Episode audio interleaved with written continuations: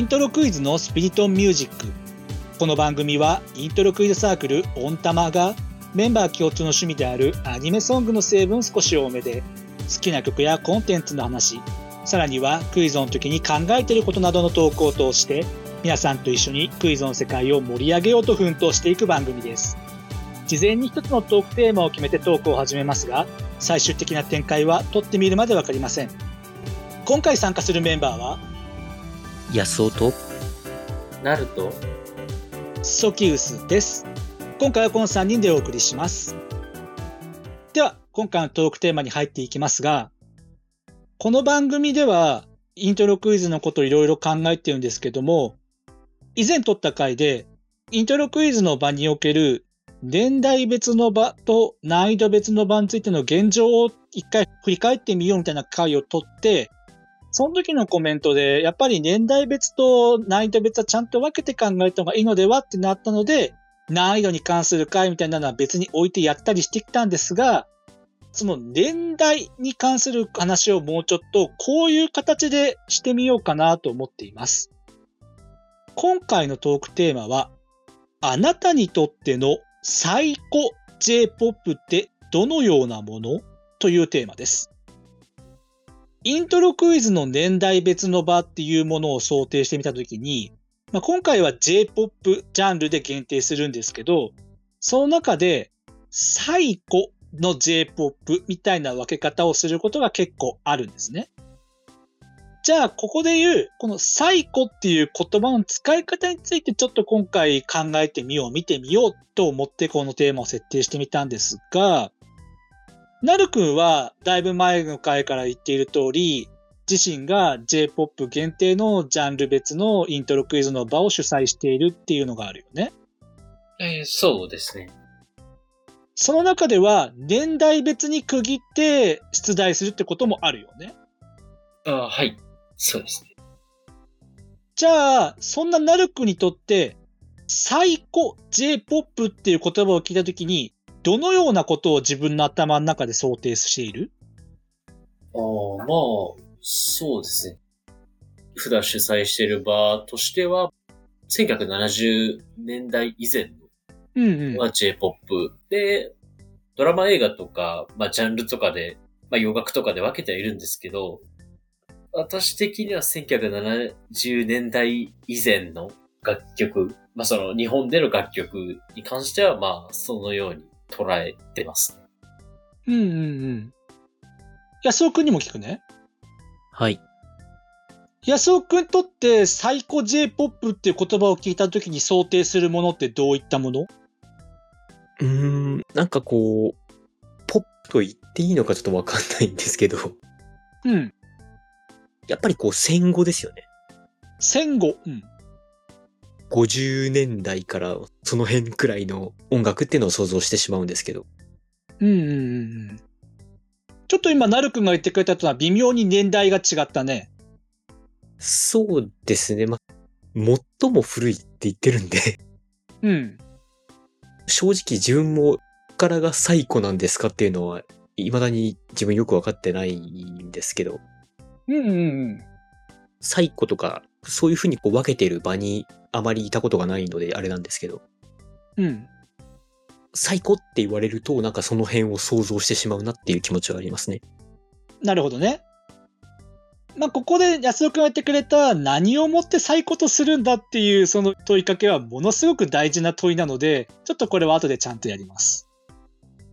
なるくんにもう一回質問するんだけど、はい。じゃあなんでなるくんは70年代以前のものを最古として考えているのかな？うーん。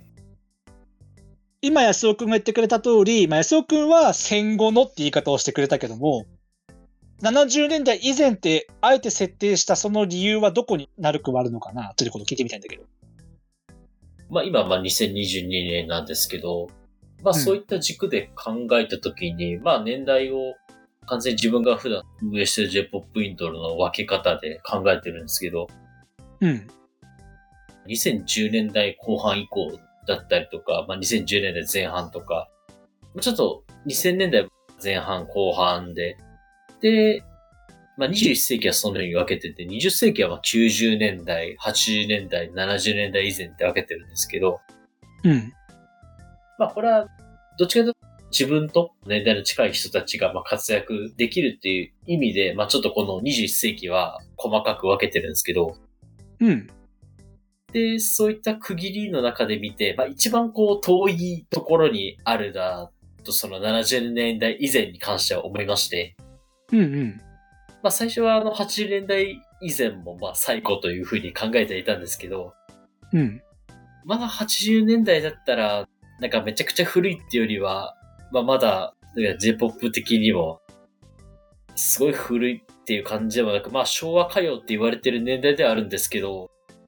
まあ、古いなんですけど、なんかすごい歌謡曲っていう意味で考えると、こう70年代以前がこう自分の中でしっくりくるなと思いまして。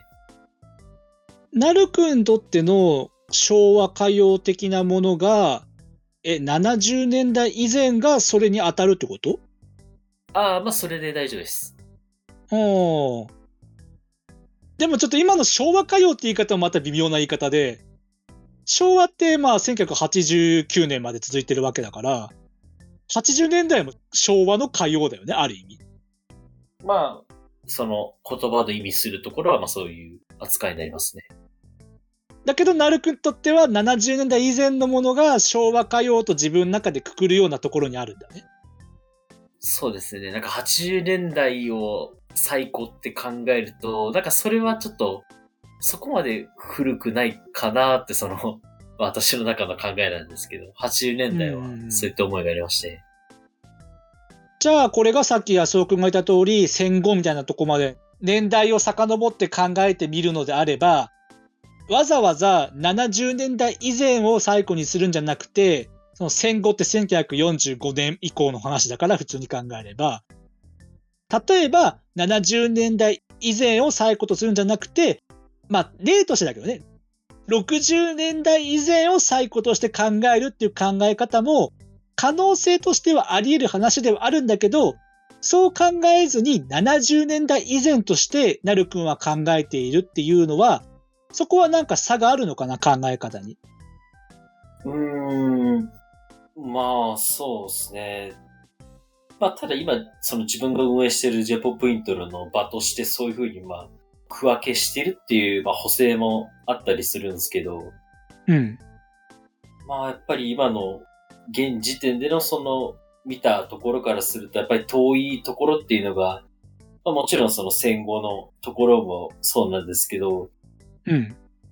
その年代ってよりは、まあ、主な年代から見たときに70年代以前が、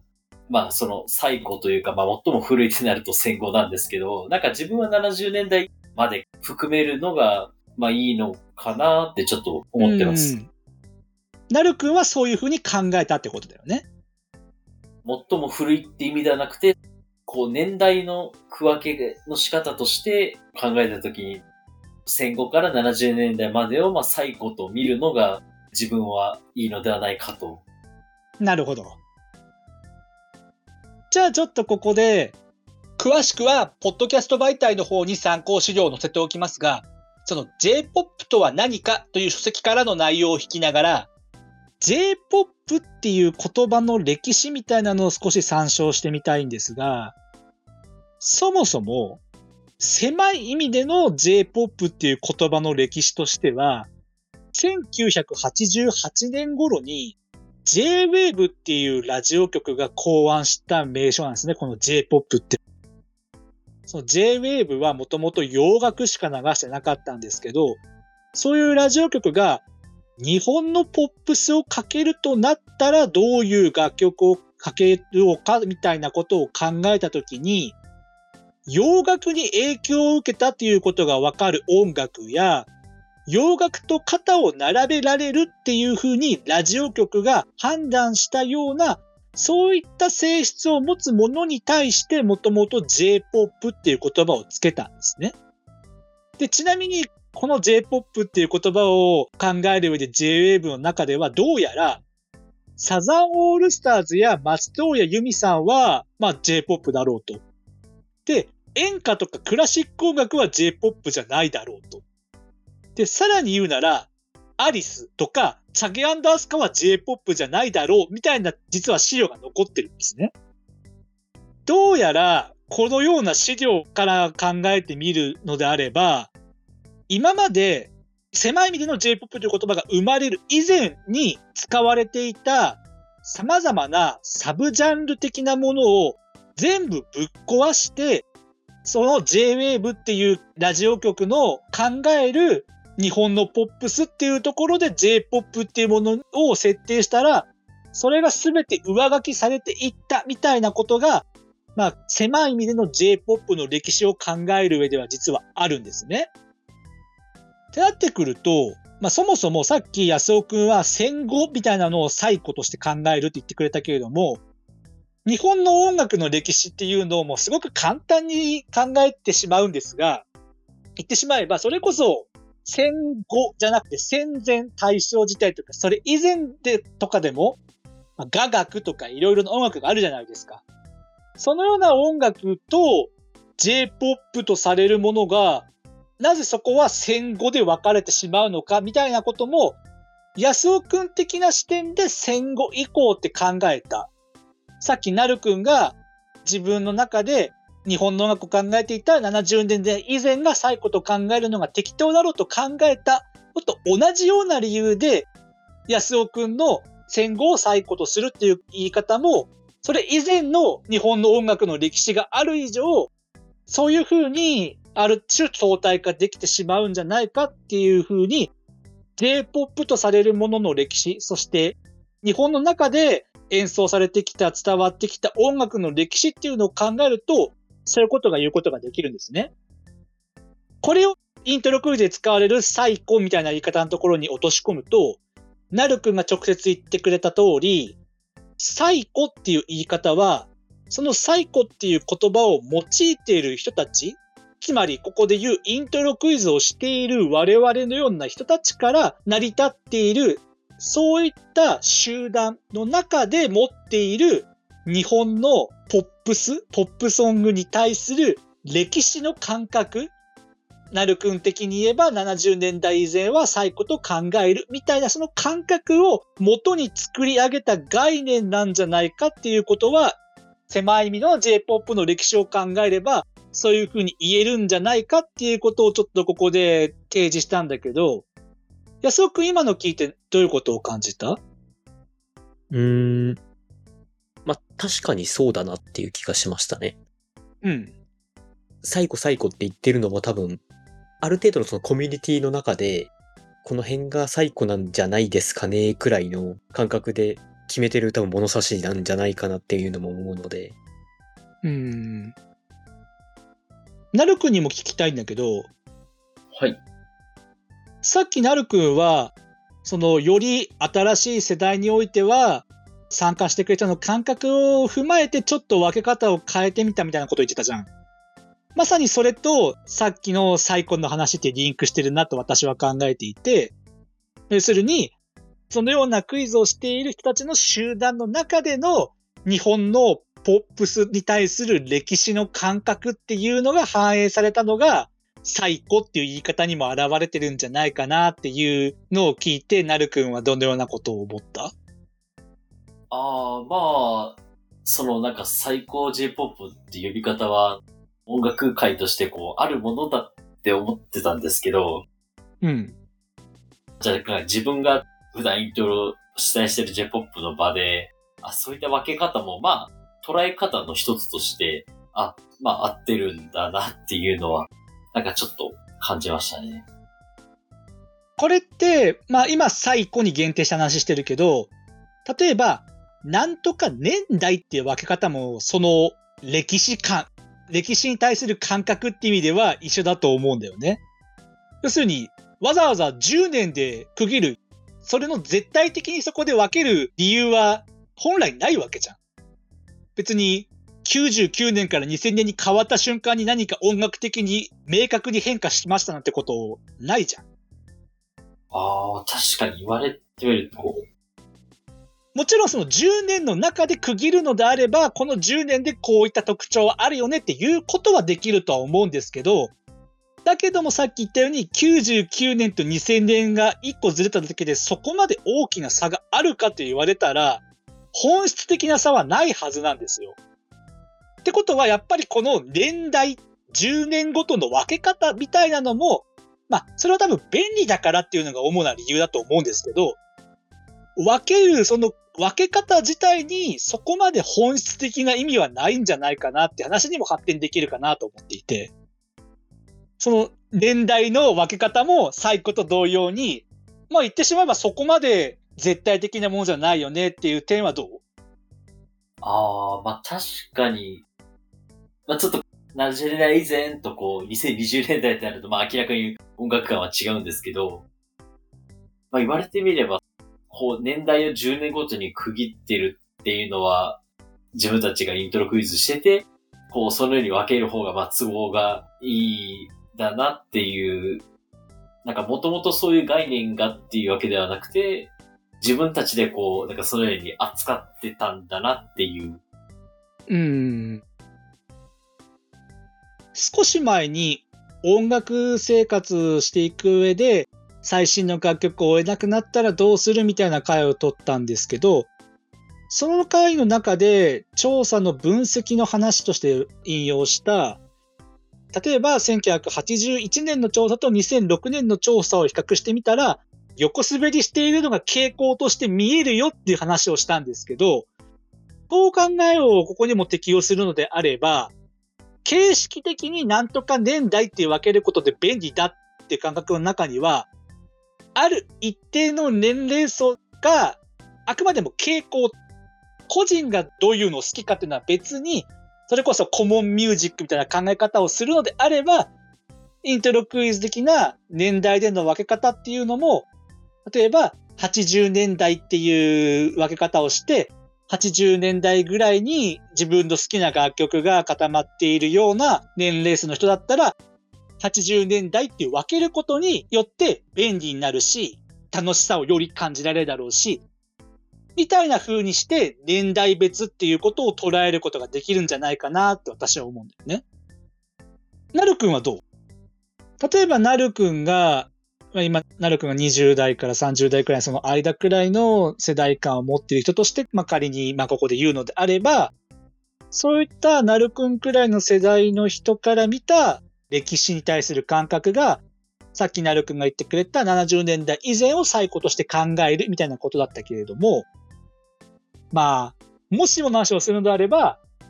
例えば、1900年に生まれた人がいて、本当にもしもだよ。その人が現在を生きていたら、1900年に生まれた人は、70年以前を最古って呼ぶかって言われたら、そんな気しないと思わない？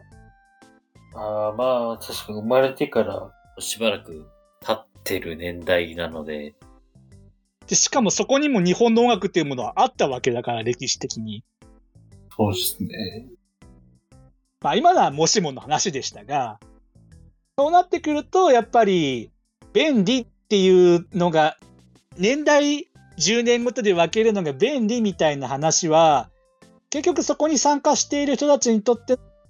そこで分けた方が自身の感覚とよりマッチして、イントロクイズを楽しく行うことができるだろうっていう意味合いでの便利なのかなって私は考えるっていうところでちょっと聞いてみたいな。うんそうですね。まあ結局、無意識ですけど自分が普段イントロで選曲するときも、この年代に、まあ10年ごとのその2000年代、2010年代ごとに、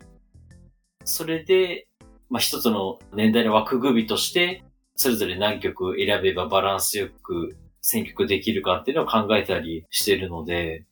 うんこの年代分け方は、まあ本当に都合がいいと言いますか。都合がいい、悪い考えずにもなんか無意識にそういう風にあの選曲してるので、確かになんかそういう10年ごとの年代の分け方で考えてるなって思いましたね。なるくんにとっては無意識で分けているようなその分け方も、まあ、言ってしまえば分かりやすいし、便利だからっていうところだよね、きっとね。すごく数字としてはっきりしてるし。そうですね。まあ選曲のバランスの分け方としても基準として置いてるので、まあうん確かに便利ではあるなって思いました。そして今言ってきたことは当たり前ですが、そのような分け方が悪いって意味では全くないっていうのはもちろん大前提で、あくまでもこの回で話してみたかったことは、そのようななるくん的な無意識で分けていた年代別っていうものが、狭い意味での J-POP の歴史とか、日本の音楽の歴史みたいなことを考えたら、そんなに自明じゃないよってところからどういうことを考えるかみたいな話ではあったので、まあ、今回はそういう考えのもとで聞いていただけたらななんていうふうには思っています。じゃあ最後に改めてなるくんに聞きたいんだけど、最初に確認した通りなるくんは70年代以前を最古として考えるってことを言ってくれたけれども、じゃあ今回のいろいろこう話をしてきて、なるくん的な無意識で分けていたこの年代っていうものを考えてみたときに、なんとか年代以前っていう分け方で楽曲を分類するっていうことは、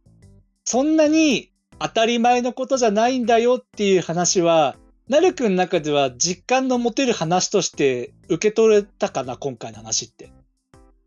その、私のその年代の分け方が、なんて言えばいいんですかね。まあ、なるくんの分け方というよりかは、まあ、それは便利だからっていうのはもちろんあるっていうことを前提とした上で、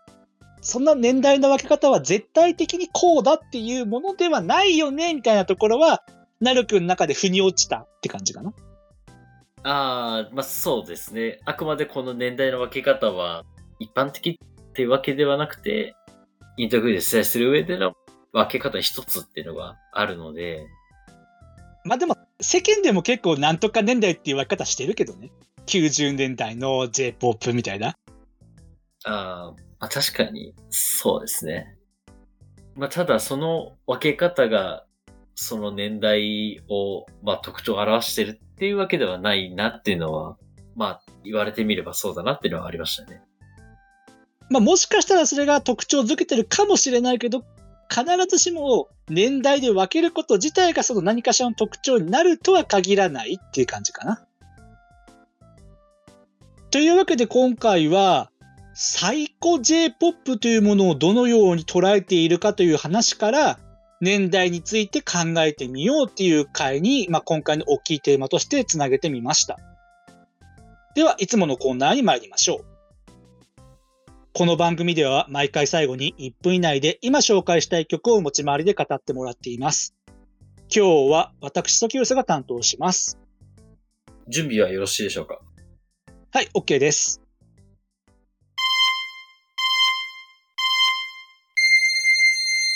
今回私が紹介する楽曲は、渡辺優子さんのさよならゲームという楽曲です。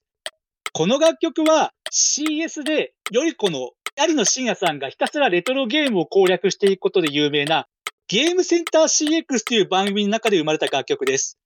この番組のスタッフ陣が楽曲制作から歌唱まで行ってしまった楽曲っていうのはいくつかシリーズがあって、そのうちの第2弾となる曲です。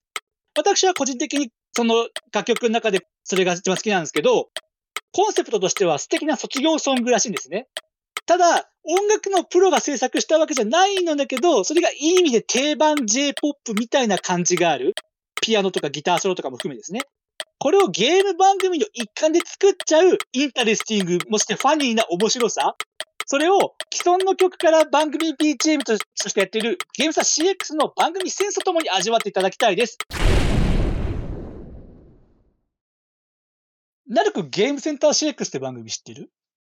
そうですね。昔よく DVD で見たりしてたんですけど、あ、なんか曲あったんだと思いまして。えー、サブスクにはおそらく解禁されてないと思うんですけど、ゲームセンター CX のサウンドトラックっていうものが発売されていて、まあ普通にレンタルもできるので、そこには今までオリジナル曲4曲あるんですけど、全部は入ってませんが、今挙げたさよならゲームは聴けます。そうですね。ちょっとチェックしてみたいですね。